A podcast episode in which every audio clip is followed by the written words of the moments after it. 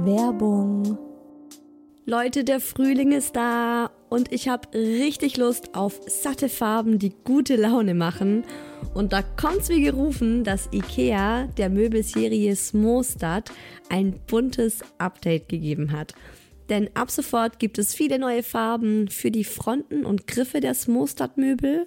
Smostad, vielleicht erinnert ihr euch, ich habe es schon ein paar Mal hier im Podcast erwähnt, das ist die beliebte Möbelserie, die mit dem Kind mitwächst. Also von der Komplettlösung fürs Babyzimmer mit Wickeltisch kann man das dann später umfunktionieren, den Wickeltisch zum Schreibtisch und so weiter. Also Smostad ist wirklich vom Babyalter bis zum Teenageralter hin geeignet. Und wenn man mal wieder frischen Wind im Kinderzimmer haben will, kann man dann zum Beispiel einfach die Farbe der Griffe von weiß zu orange oder gelb oder rosa oder grün ändern und zack, schon sieht das alles wieder ganz neu und fresh aus und man muss jetzt nicht groß irgendwie neue Möbel kaufen.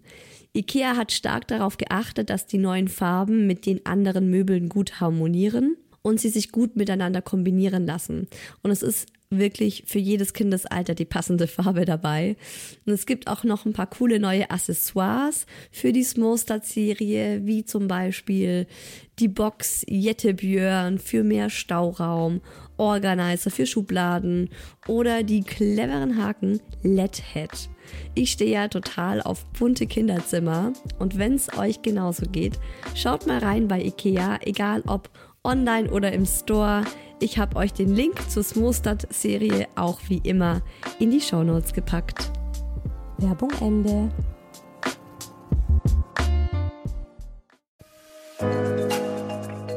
Herzlichen Glückwunsch, ihr drei. Und willkommen, kleines Wesen auf der Erde.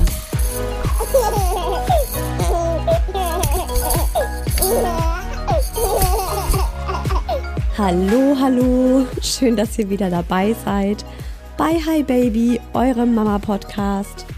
Mit mir, Isa, aktuell schwanger im siebten Monat und bereits Mama von einem dreijährigen Boy, dem Mucki. Und wie das in Deutschland so ist, wenn man schwanger ist, kommt irgendwann das Thema Pränataldiagnostik auf den Tisch. Es gibt ja echt viele, viele Dinge, die man vor der Geburt anschauen, abklären, testen lassen kann. Und heute in dieser Folge soll es um die Frage gehen, wie treffe ich eine Entscheidung, was ich testen lassen möchte? Was muss mir vorab klar sein, wenn ich solche Tests oder Untersuchungen durchführen lasse? Und ähm, vor allem das große Pränatal-Ultraschall-Screening wird ja für viele oft so als Babyfernsehen extra large angesehen. Klar, da ist so ein bisschen Bammel dabei, dass da was Schlimmes entdeckt wird, aber eigentlich, eigentlich freut man sich, das Baby überdimensional groß an einer Leinwand oder einem Fernseher anschauen zu können. Darüber spreche ich heute mit euch. Ich will aber auch so ein bisschen aufklären, weil mir in euren Nachrichten für den virtuellen Kaffeeklatsch aufgefallen ist, dass viele die gleiche Denkweise haben, die ich zu Beginn der Schwangerschaft mit dem Mucki hatte, nämlich dieses alles oder nichts, so nach dem Motto, ich mache Pränataldiagnostik, um zu entscheiden, ob ich die Schwangerschaft fortsetze oder ob ich ähm, äh, ja einen Schwangerschaftsabbruch mache, durchführe. Boah, ich finde dieses, also ich finde immer, da gibt es kein adäquates Wort dafür. Und so ist es eben auch nicht. Und das finde ich ganz, ganz wichtig, das in dieser Folge nochmal hervorzuheben und nochmal genau zu erklären, für was diese Pränataldiagnostik auch alles gut sein kann, was überhaupt gar nicht bedeutet, dass ihr das Kind abtreiben müsst oder dass das Kind, dass das Kind äh, stirbt oder sowas. Und wie immer gibt's ganz, ganz viele Geschichten und Erfahrungen von euch in dieser Folge. Die hört ihr dann am Ende im virtuellen Kaffeeklatsch. Ist wie immer super spannend, weil ihr natürlich Sachen erlebt, die ich nicht erlebe und dann das Thema nochmal viel mehr Facetten bekommt. Pränataldiagnostik. Was für ein wunderschönes Wort, ne? Ist ja auch was, also das, äh, als meine Oma schwanger war mit meinen Eltern, klingt jetzt so, als wären meine Eltern Geschwister. als meine Omas schwanger waren, sag ich mal so, da war das ja noch überhaupt kein Thema. Da wurde das, ähm, ich glaube, meine Oma hat mir einmal erzählt, sie hatte einmal einen Ultraschall kurz vor der Geburt. Und ich glaube, das war schon fortschrittlich. Und es war ja auch ganz normal, eine Hausgeburt zu bekommen. Natürlich sind da aber auch viel mehr Komplikationen aufgetreten oder die Sterberate war noch höher und so weiter. Glücklicherweise entwickelt sich ja die Medizin weiter und wir machen ständig Fortschritte und inzwischen ist es zumindest in Deutschland gängig und normal, eine Schwangerschaft komplett zu überwachen und zu kontrollieren mit allen möglichen Dingen. Und das große Ziel ist natürlich, ein gesundes Baby zu gebären und einen gesunden Menschen da ähm, mit möglichst wenig Risiko auf die Welt zu bringen. Natürlich hat es zur Folge, dass man Krankheiten auch früh erkennt. Zum einen, und das ist, glaube ich, das, was vorherrscht in den Köpfen der Leute, wenn man Pränataldiagnostik hört. Trisomie 21, Down-Syndrom, das ist ja was, da gibt's einige Tests, wo man das ähm, mit Wahrscheinlichkeitsrechnungen berechnen kann, ob das Kind eben Down-Syndrom hat oder nicht. Wo dann tatsächlich auch oft die Alles- oder Nichts-Frage im Raum steht, abtreiben oder trotzdem bekommen. Aber, und das möchte ich direkt am Anfang sagen, weil ich es unglaublich wichtig finde ähm, und ich auch gemerkt habe, dass ihr das in den Nachrichten oft gar nicht so auf dem Schirm habt, die ihr mir so geschrieben habt. Viele Untersuchungen können ja auch auf Dinge hinweisen, die man dann entweder während der Schwangerschaft korrigieren oder beheben kann oder die dann eben es notwendig machen, dass ihr in einem speziellen Krankenhaus gebärt, wo man dann das Kind sofort vielleicht ähm, operieren kann, um wirklich das Leben des Kindes zu retten und dafür zu sorgen, dass das Kind gesund ist. Also zum Beispiel ein Herzfehler oder andere organische Dinge, wo es eben nicht darum geht, treibe ich jetzt mein Kind ab, muss ich die Schwangerschaft beenden oder ist alles gut, sondern das ist dann einfach ein ganz großer Graubereich, wo man sagt, okay, hier muss man vielleicht ähm, einfach jetzt ganz besonders oft kontrollieren und gucken und überwachen oder da kann die Frau in der Schwangerschaft direkt was Spezielles einnehmen oder ich glaube, es gibt sogar ähm, Operationen während der Schwangerschaft, wo man direkt irgendwelche Fehler, was heißt Fehler, Krankheiten beim Kind korrigieren kann.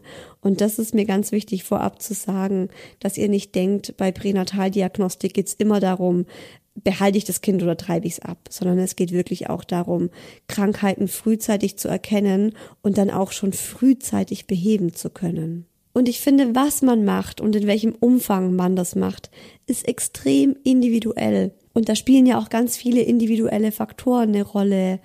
Gibt's Krankheiten in der Familie? Also hat zum Beispiel, ähm, keine Ahnung, wenn jetzt der Opa eine Nierenkrankheit hat, eine angeborene, wäre es vielleicht sinnvoll, mal nach der Niere vom Baby zu gucken. Oder andere Faktoren sind natürlich, wie sieht's ähm, in der Familie aktuell aus? Gibt's vielleicht schon ein behindertes Kind und die Eltern sagen sich, ein zweites behindertes Kind würden wir nicht packen sind die Eltern generell sehr ängstlich? Braucht einer von beiden dringend Gewissheit? Ist es eine Risikoschwangerschaft? Gab es vorab eine Fehlgeburt oder mehrere Fehlgeburten und so weiter? Also generell ist das wie so vieles, gerade auch in der Schwangerschaft, finde ich ein ganz heikles und sensibles Thema. Ich finde oft auch, äh, dass Ärzte da nicht sensibel und empathisch genug damit umgehen, sondern die klatschen das so auf den Tisch und sagen dann, ja, also das sind die Untersuchungen, lesen Sie sich mal durch, können Sie machen, äh, ich würde es Ihnen empfehlen und dann sehen wir uns in zwei Wochen wieder.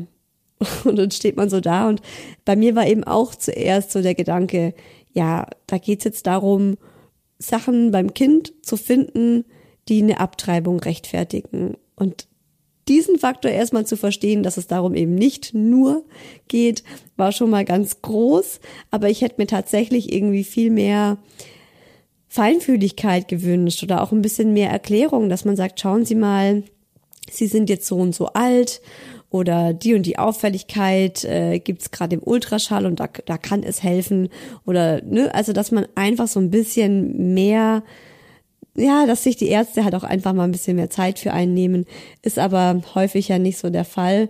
Und ich finde tatsächlich, dass man über diese Themen auch besser mit der Hebamme sprechen kann.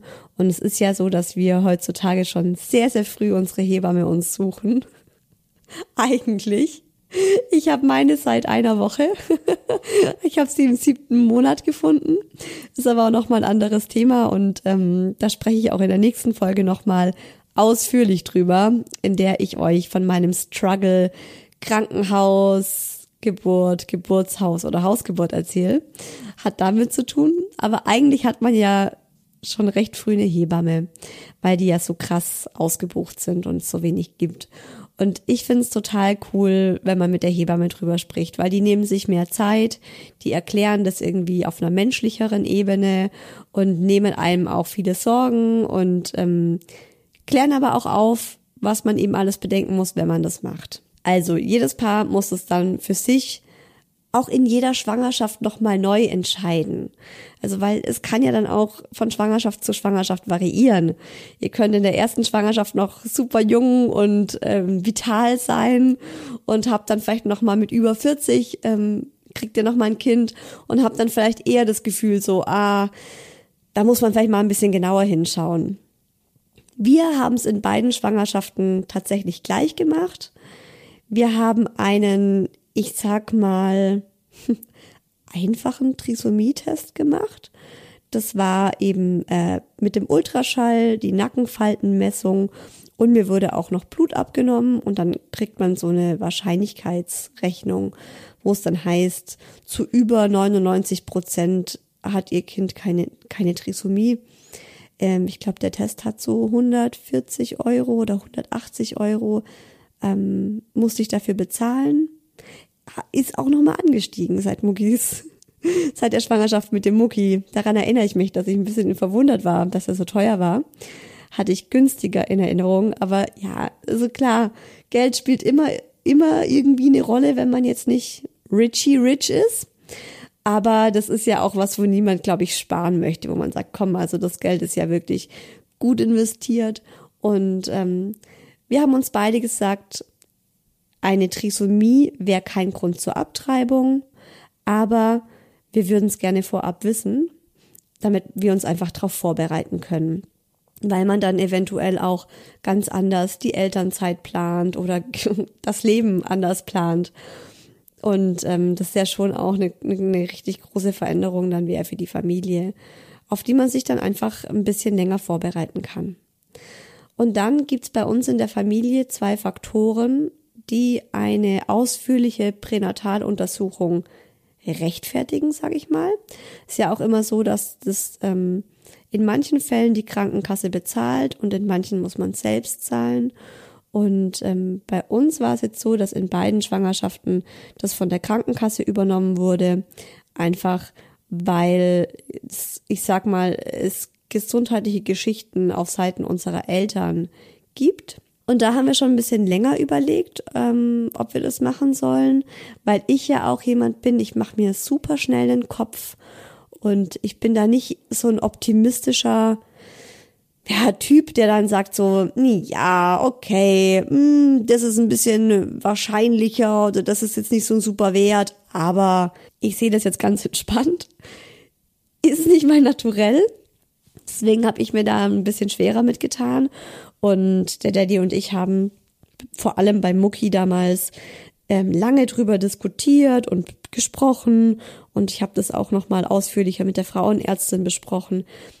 Hab dann auch da tatsächlich in diesem Gespräch erfahren, dass es eben nicht um die Frage geht, ähm, muss ich mein Kind abtreiben oder kann ich es behalten, sondern sie eben auch sagte, da können einfach Dinge frühzeitig erkannt werden und dann weiß man das und kann da ganz anders ähm, damit umgehen, dann ist es oft gar kein Problem mehr.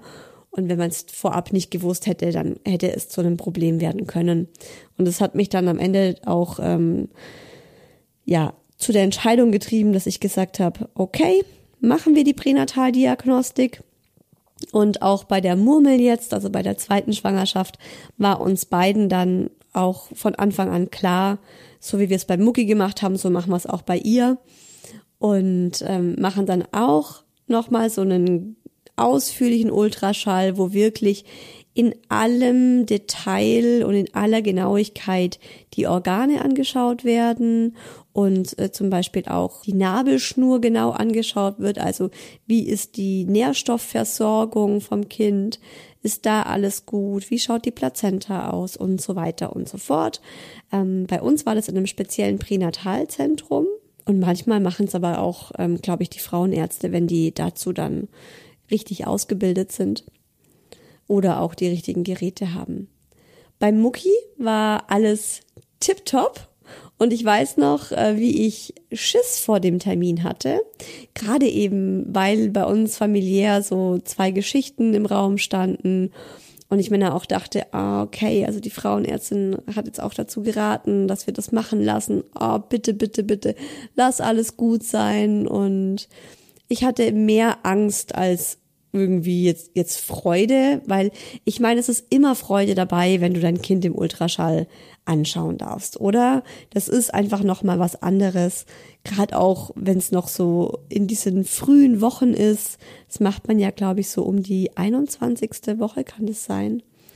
Äh, die Pränataluntersuchung, wo man nicht so viel vom Kind spürt.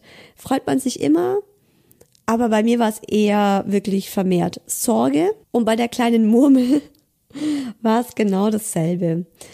Die Nacht davor habe ich wirklich ganz, ganz schlecht geschlafen. Und ähm, das Thema ist in meinem Kopf herumgekreist. Und ich habe mir nur so gedacht, ach bitte, äh, lass alles gut sein, lass mich den Termin mo morgen einfach abhaken können und dann diese Sicherheit haben, hey, wir haben jetzt äh, alles getan, um zu gucken, dass die Organe gut sind und alles ist gut, ne? So.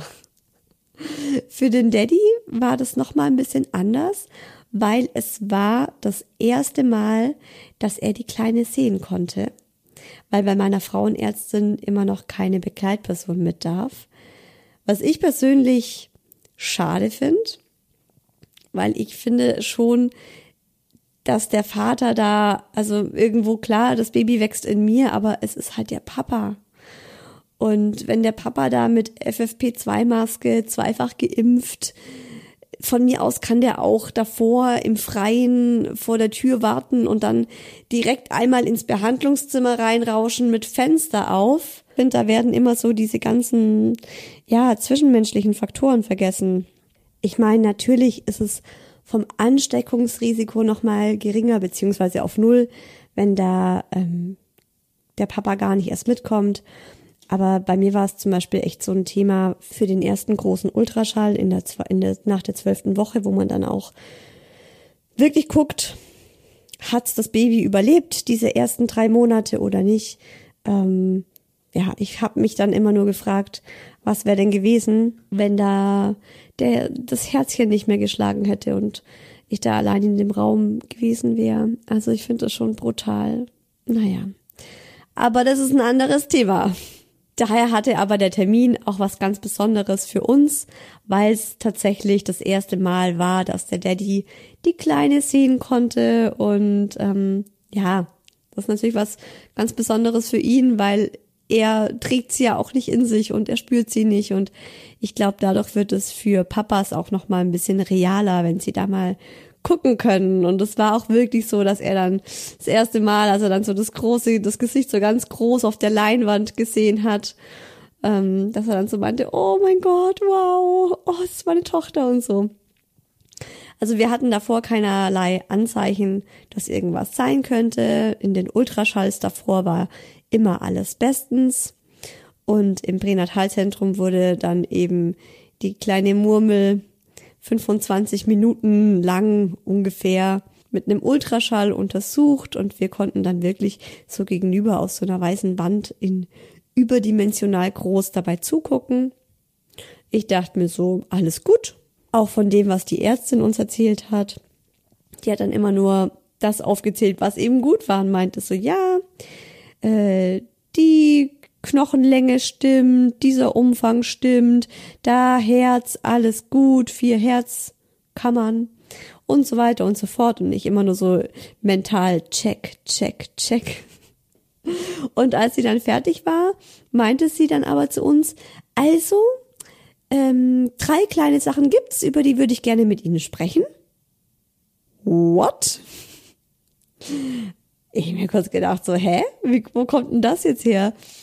Ähm, musste mich dann erstmal anziehen, dann bin ich zu ihr zusammen, na klar, mit meinem Mann an den Schreibtisch und dann hat sie uns eben drei Dinge erzählt, wo sie auch direkt und mehrfach gesagt hat, es sind wirklich ganz kleine Dinge, aber es sind halt Dinge, die die muss sie ansprechen, weil dafür sind wir ja auch hier. Also, das eine ist, dass die Nabelschnur nicht wie üblich in der Mitte der Plazenta sitzt, sondern am äußersten Rand angedockt ist. Im Grunde nicht schlimm, aber man sollte das Wachstum ein bisschen genauer überwachen, weil in Studien mit ähm, Babys, die ein bisschen unterversorgt waren und ein bisschen kleiner und zierlicher als eben normal, war, waren vermehrt die Nabelschnüre am äußersten Rand der Plazenta. Ne? Also nagelt mich da jetzt nicht ganz genau drauf fest, darum geht's ja auch gar nicht, aber es war eben so, dass sie meinte, so, es besteht eine kleine Wahrscheinlichkeit, dass es eben zu so einer Unterversorgung kommen könnte. Aber höchstwahrscheinlich bleibt alles bestens und alles ist gut und wir werden da überhaupt gar nicht mehr mit konfrontiert oder es ist überhaupt kein Thema mehr für uns. Das zweite war, Generell sitzt die Plazenta bei mir noch sehr tief. Auch das muss beobachtet werden, einfach im Hinblick auf eine natürliche Geburt, vor allem weil ich ja eine außerklinische Geburt plane. Höchstwahrscheinlich wandert die Plazenta mit wachsendem Bauch beziehungsweise mit wachsender Gebärmutter nach oben. Also je größer die Gebärmutter wird, desto höher geht auch automatisch die Plazenta. Und da besteht aktuell auch noch überhaupt kein Grund zur Sorge. Aber es steht halt im Bericht drin und es steht halt auch drin, dass die Frauenärztin das nochmal kontrollieren soll. Und das dritte, was mich eigentlich am härtesten getroffen hat, die kleine Murmel hatte einen unregelmäßigen Herzschlag, also sie hatte Herzrhythmusstörungen und zwar die komplette Untersuchung durch. Also die kompletten 25 Minuten hatte sie immer so einen extra Herzschlag. Da hat auch wiederum die Pränataldiagnostikerin gesagt, das kommt ganz häufig vor, vor allem wenn das Baby gerade einen Wachstumsschub hatte oder in einem Wachstumsschub ist. Und das ist ähm, in der Woche, in der ich jetzt gerade bei ihr war, ganz normal, dass da die Kinder so einen Wachstumsschub haben. Deswegen ist auch das überhaupt nichts Ungewöhnliches im Sinne von, dass es selten vorkommt, sondern es kommt häufig vor und in den allermeisten Fällen verwächst sich das auch im Lauf der Schwangerschaft schon wieder und ist dann komplett weg. Aber bis es sich verwachsen hat, muss ich wöchentlich zum Frauenarzt, zur Frauenärztin und die Herztöne abhören lassen, so lang, bis sie eben wieder normal sind. Und sie dann so, ja, haben Sie noch Fragen dazu? Wir uns angeschaut äh, nee, also gerade eigentlich nicht. Und dann hat sie noch so einen Nachtrag gebracht, der mich eigentlich total irritiert hat, wo sie meinte, ich bitte Sie drum, dass Sie das jetzt nicht googeln, weil ähm, da finden Sie die verrücktesten Dinge und da machen Sie sich die größten Sorgen. Also wenn Ihnen noch mal irgendwelche Fragen kommen, wenn Ihnen irgendwas unklar ist, dann rufen Sie mich an gerne auch morgen oder in den Tagen darauf und wir sprechen darüber, aber bitte googeln Sie die Sachen nicht. Und dann habe ich mir so gedacht, also ich wäre gar nicht auf die Idee gekommen, das zu googeln, aber ich dachte mir so, hä, was kann denn da drin stehen? Also was könnte mich denn so krass verunsichern? Ich habe mich dann wirklich dran gehalten und ich habe nicht gegoogelt, aber wir sind dann erstmal beide so rausgegangen. Wir waren jeder war so in seiner Welt. Wir haben echt nicht so miteinander geredet. Waren beide so ein bisschen perplex und so ein bisschen auch, ich glaube, wir mussten das erstmal beide verarbeiten. Okay, was sagt uns diese Info? Wie stufen, wie stufe ich das ein? Also jeder für sich nochmal so. Ich hatte generell einfach so ein komisches Gefühl und es war so ein, Information Overload und ich musste das jetzt erstmal für mich ordnen. Und ich habe tatsächlich einen Tag gebraucht, um das für mich so ein bisschen zu verarbeiten oder mir selbst so ein bisschen, äh, ja, das sacken zu lassen. In diesem, an diesem ersten Tag oder am Anfang dachte ich mir so, ja, okay, alles nicht wild, alles nicht dramatisch. Aber am nächsten Tag war es mir dann plötzlich total arg und ich dachte mir so, mein Gott, was heißt denn das, die Nabelschnur ist am äußersten Rand der Plazenta und ähm, ja, was sind es für Wahrscheinlichkeiten, dass die kleine Murmel nicht die beste Nährstoffversorgung hat und kann die Nabelschnur komplett rauswachsen? Besteht da überhaupt, ähm, besteht diese Möglichkeit? Was hat es zu bedeuten? Und vor allem dieser Herzfehler, also was, nee, es ist kein Herzfehler, genau, aber ich dachte kurz, ist es ein Herzfehler? Ähm, diese Herzrhythmusstörungen? Was kann im schlimmsten Fall damit passieren? Also was würde man jetzt im Worst Case tun? Und was ist der Best Case? Und so. Ich hatte dann tatsächlich viele Fragen, habe mich dann aber dazu entschieden, nicht die Pränataldiagnostikerin anzurufen, die ich ja überhaupt nicht kannte, sondern einfach nochmal ähm, einen Termin bei der Frauenärztin zu machen. Den hat sie mir ja sowieso geraten beziehungsweise verordnet, wo sie meinte, einmal in der Woche muss man jetzt auf die Herztöne gucken, ist ihre Empfehlung. Und dann habe ich äh, irgendwie eben für die nächste Woche dann einen Termin beim Frauenarzt gemacht. Und bis der Termin dann stattfand, das waren, glaube ich, so, ja, fünf Tage, ging es mir echt nicht so gut. Also ich habe mir echt Sorgen gemacht. Ich war wirklich down. Ähm, vor allem, weil das alles so wenig aussagekräftig war. Also ich habe mir da nicht wirklich, also ich konnte mir nichts drunter vorstellen. Ich wusste nicht genau, was passiert jetzt da, wenn das eine eintritt oder was passiert, wenn das andere jetzt eintritt. Was ist denn jetzt der Worst Case? Also weil wenn man schon so eine Untersuchung macht, will man doch genau irgendwie Infos bekommen. So das kann passieren und das und das und das. Klar, es ist alles nichts Dramatisches und es gibt natürlich weitaus dramatischere Befunde bei so einer Pränataldiagnostik aber es war halt doch nicht nichts. Und in dieser Zeit habe ich mich dann auch wirklich gefragt, oder vor allem auch in den Wochen dann danach, wäre es nicht besser gewesen, das nicht zu wissen. Weil ich habe dann auch in vielen Gesprächen, also beziehungsweise meine Familie hat dann auch mal angerufen, hey, heute war doch Pränataldiagnostik, ist alles gut? Und dann durfte ich das halt immer wieder erzählen, so ja, eigentlich ist alles gut, aber das, das, das. Und das hat dann auch ein paar aus der Familie verunsichert. Ich habe dann aber auch von vielen so die Aussage gehört, na ja, in einem normalen Ultraschall wären die Sachen halt nie aufgefallen und dann hätte sich das automatisch verwachsen und dann hättest du halt nie diese Bedenken gehabt, die du jetzt hast. Ich war dann bei der Frauenärztin, habe das mit ihr ganz genau besprochen. Die hat mich dann auch wirklich sehr beruhigen können, gerade auch was die Herztöne angeht, ähm, dass das echt nichts Dramatisches ist.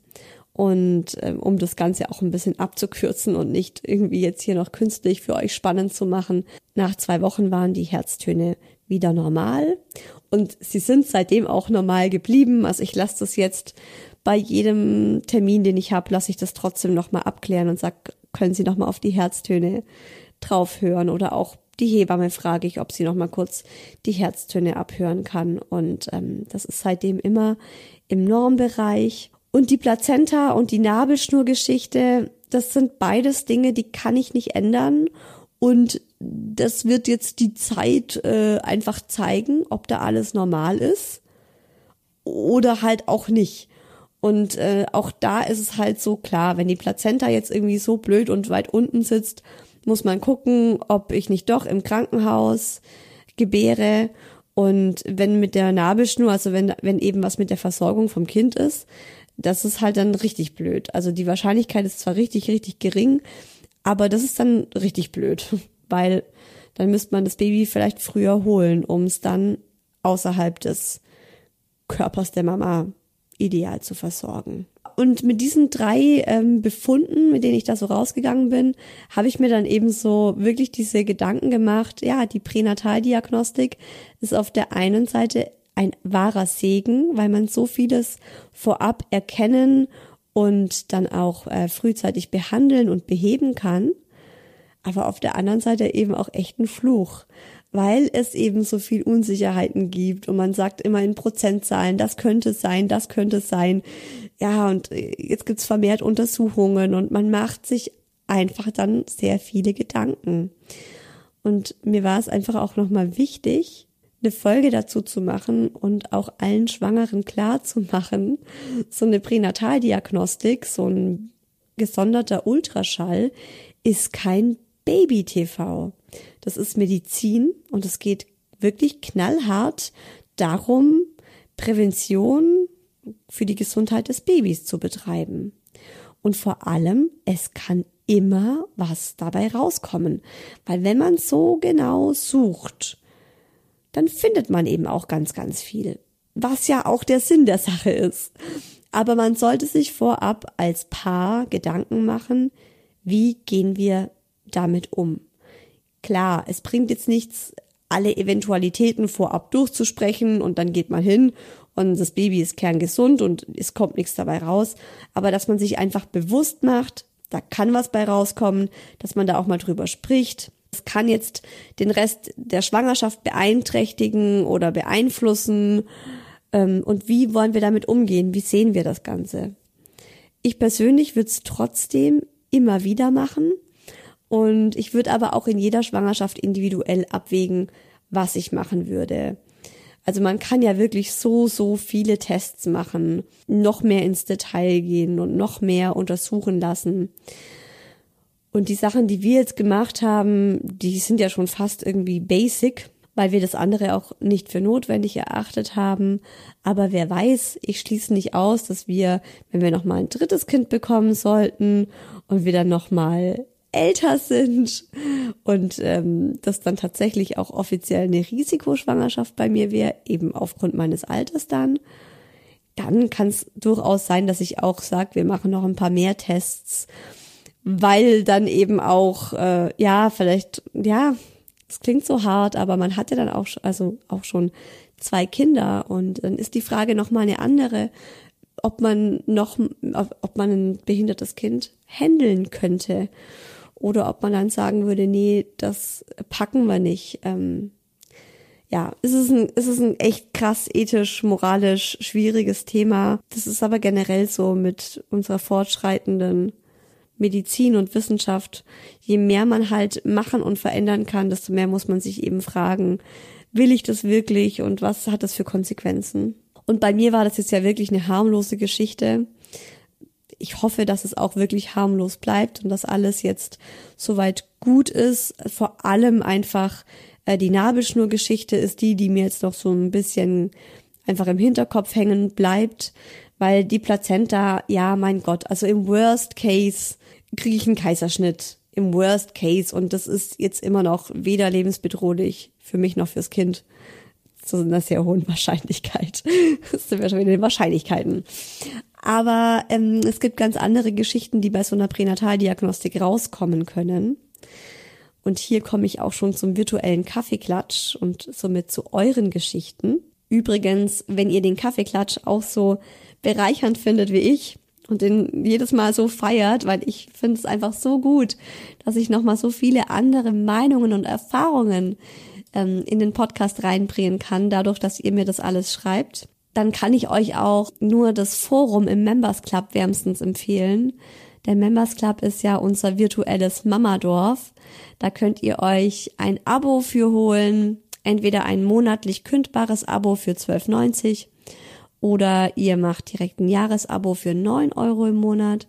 Und da gibt's nicht nur viele inspirierende Inhalte wie Artikel und Videos und Experteninterviews, Mama-Yoga, Schwangerschafts-Yoga zum Live-Mitmachen, sondern eben auch ein ganz lebendiges und schönes Forum, wo ihr euch ähm, austauschen könnt, wo ihr euch miteinander unterhalten könnt und wo ihr auch ein eigenes Profil zu habt, das ihr euch dann anlegen könnt und wo man sich auch durchklicken kann. Ich könnte mich immer stundenlang durch eure Profile klicken und mir das durchlesen, was ihr da so über euch schreibt und wer ihr eigentlich seid. Ich finde das so schön.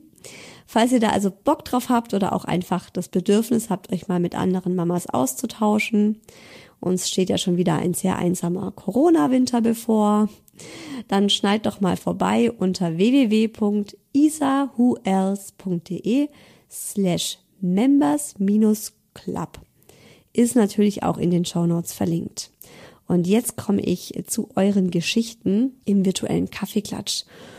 In meiner ersten Schwangerschaft dachte ich, es wird schon alles prima laufen und wir wollten keinerlei Tests durchführen lassen.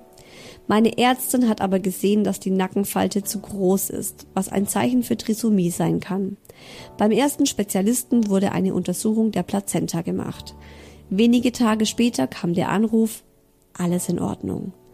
Eine Woche später bemerkte meine Ärztin Wasser im Bauch des Babys. Die Untersuchung beim zweiten Spezialisten ergab, unser Baby hat einen schweren Herzfehler und keinerlei Überlebenschancen.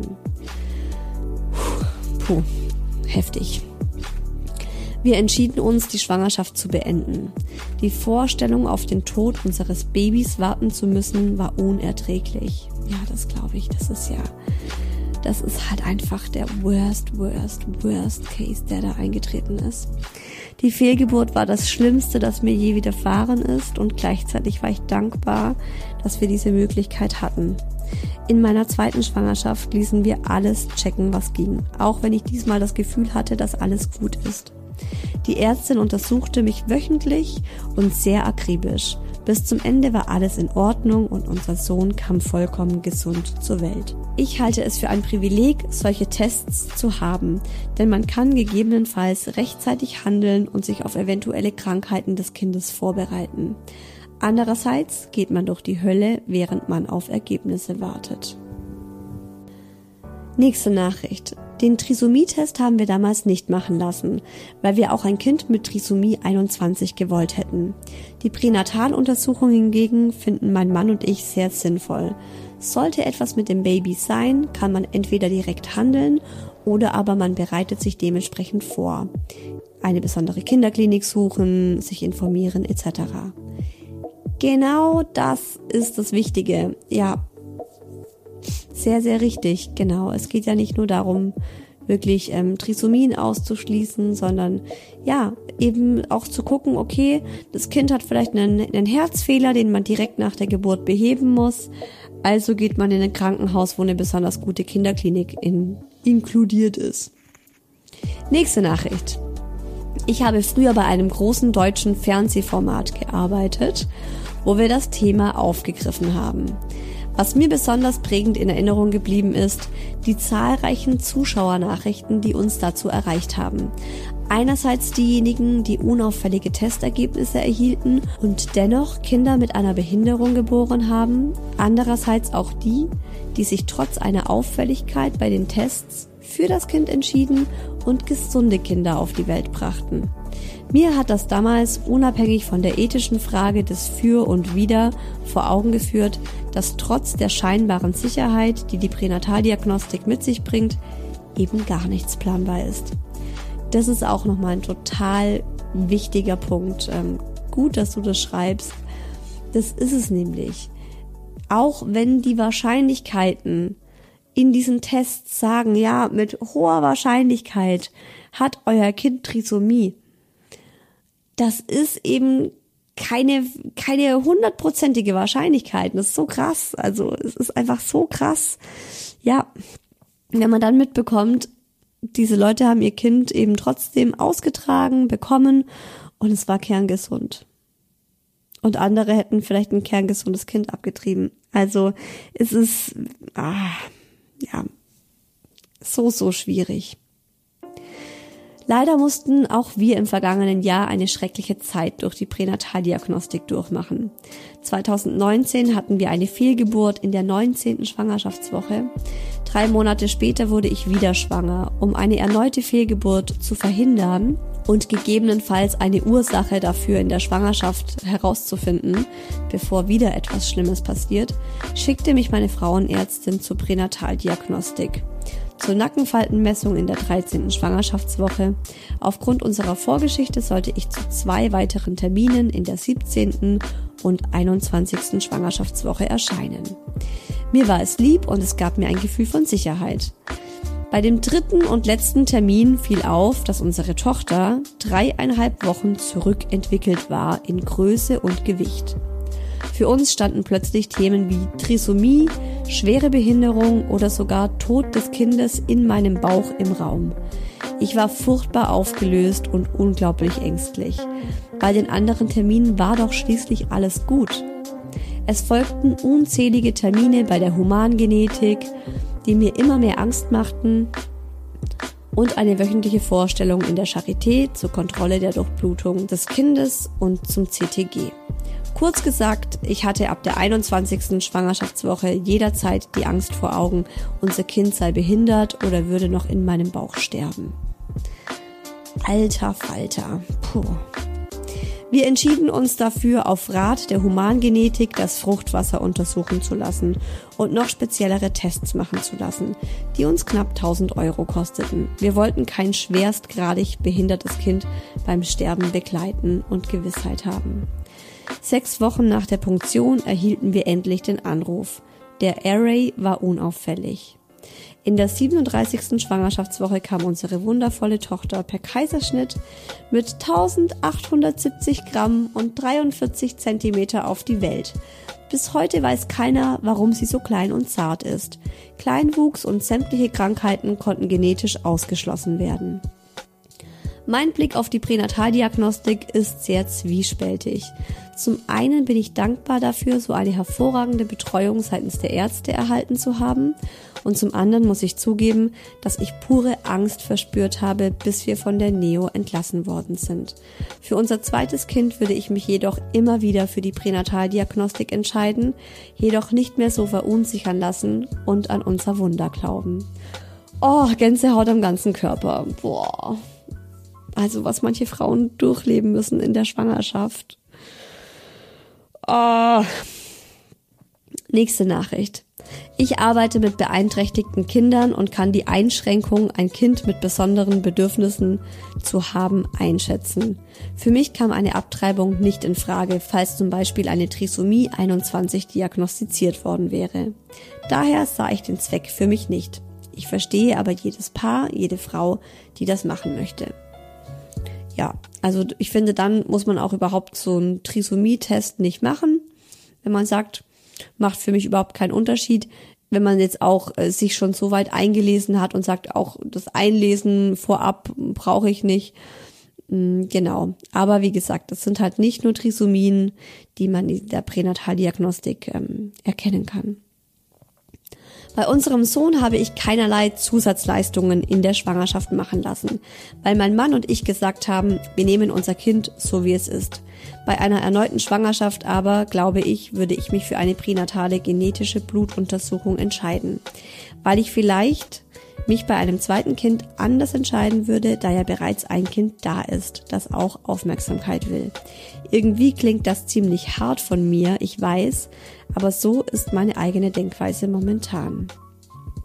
Ja, das klingt immer sehr hart, aber ich kann das auch verstehen. Aber auch hier nochmal, ähm, ja, klar, man nimmt das Kind so, wie es ist. Aber ich glaube, auch da ist so ein bisschen der Gedanke, nicht im Vordergrund, dass man eben bestimmte Dinge schon vorab während der Schwangerschaft behandeln kann, also bestimmte Krankheiten. Hallo Isa, wir haben uns in der Schwangerschaft mit unserem Sohn gegen jede Diagnostik entschieden, auch zum Beispiel gegen die Nackenfaltenmessung. Sollte der Frauenärztin etwas auffallen, wollten wir es nicht wissen. Wir wollten die Schwangerschaft ohne Ängste und Sorgen genießen. Am Ende sind es meistens sowieso nur Wahrscheinlichkeiten. Sorgen und Ängste hat man später ja noch genug, egal ob das Kind gesund oder nicht zur Welt kommt. Und heutzutage haben Menschen mit zusätzlichen Chromosomen und ähnlichem die gleiche Chance auf ein tolles Leben wie wir alle. Sehr, sehr positiv. Auch cool, wenn man das einfach so machen kann, ne? wenn man da einfach so ein, so ein Vertrauen in, in die Welt hat oder in, ins Leben und sich sagt, ähm, ja, wir wollen, auch wenn die Frauenärztin was sieht im Ultraschall, wir wollen es nicht wissen. Ich bin total der Meinung, Fluch und Segen zugleich. Einerseits finde ich es super, dass man eventuell Probleme frühzeitig erkennen und eventuell sogar vorbeugen und behandeln kann, wie zum Beispiel ASS 100 bei erhöhtem Risiko für Präeklampsie kann schwerwiegende Verläufe effektiv verhindern, aber eben nur, wenn man früh genug Bescheid weiß. Zum Beispiel, weil man das beim Ersttrimester-Screening mitgecheckt hat. Zum anderen schafft es sehr viele Möglichkeiten für Unsicherheit, etwa bei kleinen Normwertabweichungen, die man ohne nie gemerkt hätte.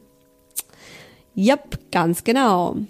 Und einen als werdende Eltern dann doch schon sehr nervös machen können. Oder aber auch, weil man ja nie hundertprozentige Sicherheit bekommt. Und wo hört man dann mit dem Testen auf? Allein die Anzahl an verschiedenen optionalen Tests macht schon unsicher, weil man entscheiden muss, ob und welche man zusätzlich machen will und was dann ist, wenn man sie macht oder eben nicht macht. Ja, sehr wahr. Sehr gut beschrieben. Wir haben unser erstes Kind durch Trisomie 18 verloren. Deswegen war uns klar, bei einer weiteren Schwangerschaft einen Harmonietest zu machen. Gott sei Dank war alles in Ordnung und wir waren froh, dadurch beruhigt zu sein. Ich weiß allerdings nicht, wie wir mit einer weiteren Trisomie-Erkrankung umgegangen wären. Kommt auch immer auf die Schwere der Erkrankung an. Unser erstes Kind war nicht lebensfähig, aber mit einer Hasenscharte oder einem Finger weniger kann man leben. Ein sehr schweres Thema ja, ist tatsächlich ein ganz, ganz schweres Thema. Wir erwarten gerade unser erstes Kind. Da will man natürlich auf Nummer sicher gehen und nimmt alles an Untersuchungen mit, was möglich ist. Bereits in der 14. Woche habe ich die Nackenfaltenmessung machen lassen. Die war laut meiner Ärztin über dem Durchschnitt anderer Babys, aber nicht im pathologischen Bereich. Sie riet mir selbst eigentlich nicht unbedingt zu weiteren Untersuchungen, da für sie alles unauffällig war. Nichtsdestotrotz haben wir dann diese Pränataldiagnostik machen lassen. Und was soll ich sagen? Ab dem Zeitpunkt ging die Party erst richtig los. Keine Aussagen in irgendeine Richtung. Sie zeigte mir einen Graphen mit der Nackenfalte. Ich lag noch klar unter dem gefährlichen Bereich. Trotzdem verunsicherte sie mich sehr. Auf der einen Seite sagte sie, dass das Profil des Kindes nicht nach Trisomie aussieht. Auf der anderen Seite hätte sie an meiner Stelle den Harmonietest schon lange hinterhergeschoben. Sie machte oft Aussagen zur Fruchtwasseruntersuchung, ob ich denn gar nicht dazu bereit wäre. Ich wäre dazu bereit gewesen, wenn es einen Anhaltspunkt gegeben hätte. Hinzu kam ein Widerstand in der Nabelschnurarterie, den man ohne diese Feindiagnostik nie festgestellt hätte, weil unsere Maus immer weiter und ordnungsgemäß gewachsen ist. Auch das wäre laut ihrer Aussage ein seltenes, aber dennoch manchmal ein Indiz für Trisomie. Nach ein paar Wochen und einem Beschäftigungsverbot war der Widerstand in der Nabelschnurarterie weg, der Harmonietest super unauffällig und das Thema vom Tisch. Die Wochen davor waren allerdings die Hölle. Deswegen hast du mit deiner Aussage Fluch und Segen zugleich vollkommen recht. Es ist so schwierig, jemanden da pauschal einen Tipp zu geben. Aber für mich und wirklich nur für mich persönlich kann ich sagen, dass ich bei einer nächsten Schwangerschaft entweder direkt den wohl aussagekräftigeren Harmonietest oder keinen mehr machen würde, solange aus ärztlicher Sicht nichts auffällig ist. Also das ist ja maximal blöd wenn die Ärztin dich auch noch so verunsichert.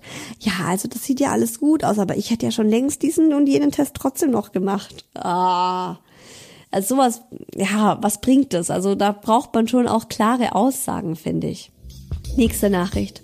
Schlimm finde ich, wenn es eine Alles- oder Nichts-Entscheidung wird. So als ob man nur das beste Obst im Supermarkt kauft. Kinder kriegen ist eben meiner Meinung nach kein Shopping. Für uns war klar, dass wir nehmen, was kommt, egal wann wir was erfahren. Wir sind allerdings auch gebrannte Kinder, da das Kind einer Freundin im Bauch als quasi nicht überlebensfähig betitelt wurde und nach einer Höllenschwangerschaft ein wunderschönes kleines Mädchen mit etwas Förderungsbedarf kam, dass man sich nicht wegdenken möchte. Oh mein Gott, das sind wieder genau diese Fälle. Ja, und ich finde es auch sehr gut beschrieben, ähm, wie du sagst, dass man, es geht eben nicht darum, äh, sich das beste Obst im Supermarkt rauszusuchen, wenn man ein Kind kriegt. Ich glaube, das ist uns allen auch klar.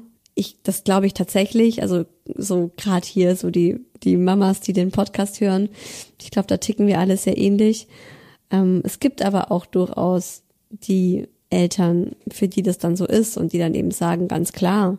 Also es gibt ja auch Leute, die würden sagen, also wenn ich die Haarfarbe von meinem Kind mit einem mit einem irgendwie DNA-mäßig ändern könnte, dann würde ich das tun oder wenn ich das bestimmen könnte. Blondes Haar, blaue Augen, äh, hier genetisch, zack, zack, zack. Das ist schon einfach, also, ja, freaky. Meine Meinung, wer viel misst, findet viel Mist. Liebe diesen Spruch. Sehr cool. Wurde in der 38. Schwangerschaftswoche zwischen Weihnachten und Neujahr auch ein sehr geiler Zeitpunkt zur Pränataldiagnostik geschickt, da mein Kind anscheinend deutlich zu kurz war. Davor waren alle Messungen unauffällig. Wir natürlich total beunruhigt. Messung bei der Pränataldiagnostik war noch schlechter als zuvor bei der Ärztin. Mehr als abwarten konnten wir aber nicht. Was soll ich sagen? Haben einen kerngesunden Jungen geboren, der in den Perzentilen nun immer sehr weit oben liegt. Das ist ja auch Kacke, oder? Also da misst man dann was und sagt, oh, der ist ja viel zu kurz. Aber können wir jetzt nichts dagegen tun? Ja, dann hast du halt diese Info. Machst dir halt richtig Sorgen wegen nichts. Also hoffentlich wegen nichts. Noch eine Nachricht. Für mich war es am Anfang ein Fluch, danach ein Segen. Ich hatte mein zweites Ultraschall-Screening bei meiner Frauenärztin und war total gechillt, weil ich mich auch immer auf die Untersuchungen gefreut habe. Allerdings hat meine Ärztin beim Ultraschall die Blase meiner Tochter nicht gefunden, weil sie vielleicht gerade leer war oder oder oder. Keine Blase bedeutet eben auch irgendwas mit den Nieren. Und außerdem hat sie das Herz mit seinen vier Kammern auch nicht gut erkennen können. Ach du Schande. Sie sagte daraufhin, was machen wir jetzt? Schön, gell? Was machen wir denn jetzt? Gut, ich überweise Sie zur Pränataldiagnostik, dann können die nochmal genau schauen. Aber machen Sie sich keine großen Sorgen, das kann schon mal passieren. Das ist immer so dieser Spruch, machen Sie sich keine großen Sorgen, das kann mal passieren. Natürlich machst du dir Sorgen als Mama, oder? Ich bin aus dieser Praxis raus und war total perplex. Ich wusste gar nicht, wie ich damit umgehen sollte weil ich mit sowas überhaupt nicht gerechnet hatte. Knapp zwei Wochen später habe ich einen Termin bekommen und es war alles in Ordnung. Meine Tochter ist gesund und ich war wieder glücklich. Doch es waren zwei sehr anstrengende Wochen, weil ich mir wirklich großes Sorgen gemacht habe. Das kann ich sehr gut nachvollziehen. Also, das ist ja auch nochmal echt krass, wenn es heißt, ich kann die Blase nicht, nicht finden und das Herz sehe ich auch nicht so wirklich gut. Boah. Letzte Nachricht. Bei der Diagnostik geht es ja nicht nur darum zu entscheiden, ob man das Kind behalten will, sondern auch gegebenenfalls, ob man in einer anderen Klinik oder überhaupt in einer Klinik entbinden will oder muss, weil mehr Betreuung notwendig ist. Und das ist nochmal, finde ich, ein richtig guter Abschluss, der das auch nochmal zusammenfasst ähm, um euch noch ein weiteres Mal daran zu erinnern, dass es eben nicht wirklich nur um diese Frage geht, ähm, ja, werde, werde ich das Kind behalten oder nicht, sondern gerade auch solche Sachen, wenn ihr überlegt, ins Geburtshaus zu gehen oder eine Hausgeburt zu machen, dass ihr da wirklich ähm, nochmal sicher gehen könnt. Wie gesagt, hundertprozentig sicher kann man sich nie sein, aber ihr habt vielleicht nochmal mehr Sicherheit oder ihr merkt schon dort in der Pränataldiagnostik, mh, hm, da ist ein bisschen, das und das ist nicht so ganz top oder hier und da. Und dann spricht die Ärztin vielleicht auch die Empfehlung aus, dass ihr in der Klinik entbindet mit einer Intensivstation für Neugeborene und dann ist es bestimmt, also dann finde ich, die Pränataldiagnostik immer Gold wert. Und genau aus diesem Grund würde ich sie halt immer wieder machen, weil ich mir denke, Klar, es kann echt auch sein, dass du dadurch ein paar Scheißwochen hast und ein paar Ängste hast. Aber das für, was es wirklich, also was diese medizinische Entwicklung ja alles an guten Seiten hat, wie man dem Kind helfen kann, was man da schon alles erkennen kann vorab. Also bei mir war zum Beispiel auch das Thema mit den Herzrhythmusstörungen vom Kind. Wenn die jetzt weiter gewesen wären oder weitergegangen wären, hätte ich eben auch ein Medikament zu mir nehmen müssen und dann wären die wahrscheinlich weggegangen. Und das ist halt auch sowas, wo ich denke, hey, da bin ich doch dann echt froh, wenn ich diese Info habe und dadurch ähm, die Herzrhythmusstörungen beheben kann, sodass dann während der Geburt das Herz noch kräftiger ist. Sage ich jetzt mal so als Laie. Hier geht's in zwei Wochen weiter mit einem weiteren Thema im Spektrum Schwangerschaft. Es geht um diese große Frage, wo kommt unser zweites Kind zur Welt? Also wo wünschen wir uns, dass es zur Welt kommt? Krankenhaus, Geburtshaus oder Hausgeburt? Für was wir uns letztendlich dann bei Baby Number Two entschieden haben und warum, das hört ihr übernächsten Sonntag, also in zwei Wochen, am 28. November. Bis dahin, lasst es euch gut gehen. Vielleicht schreiben und sehen wir uns im Members Club. Gibt ja auch ganz viele tolle Experteninterviews, die euch die Zeit verkürzen. Jetzt, wo es nur noch alle zwei Wochen den Hi Baby Podcast gibt. Oder ihr abonniert den kostenlosen Newsletter Zeit für dich. Da gibt's auch immer so ein bisschen Content für Mamas zum Schmunzeln. Gönnt euch was. Alles Liebe. Eure Isa.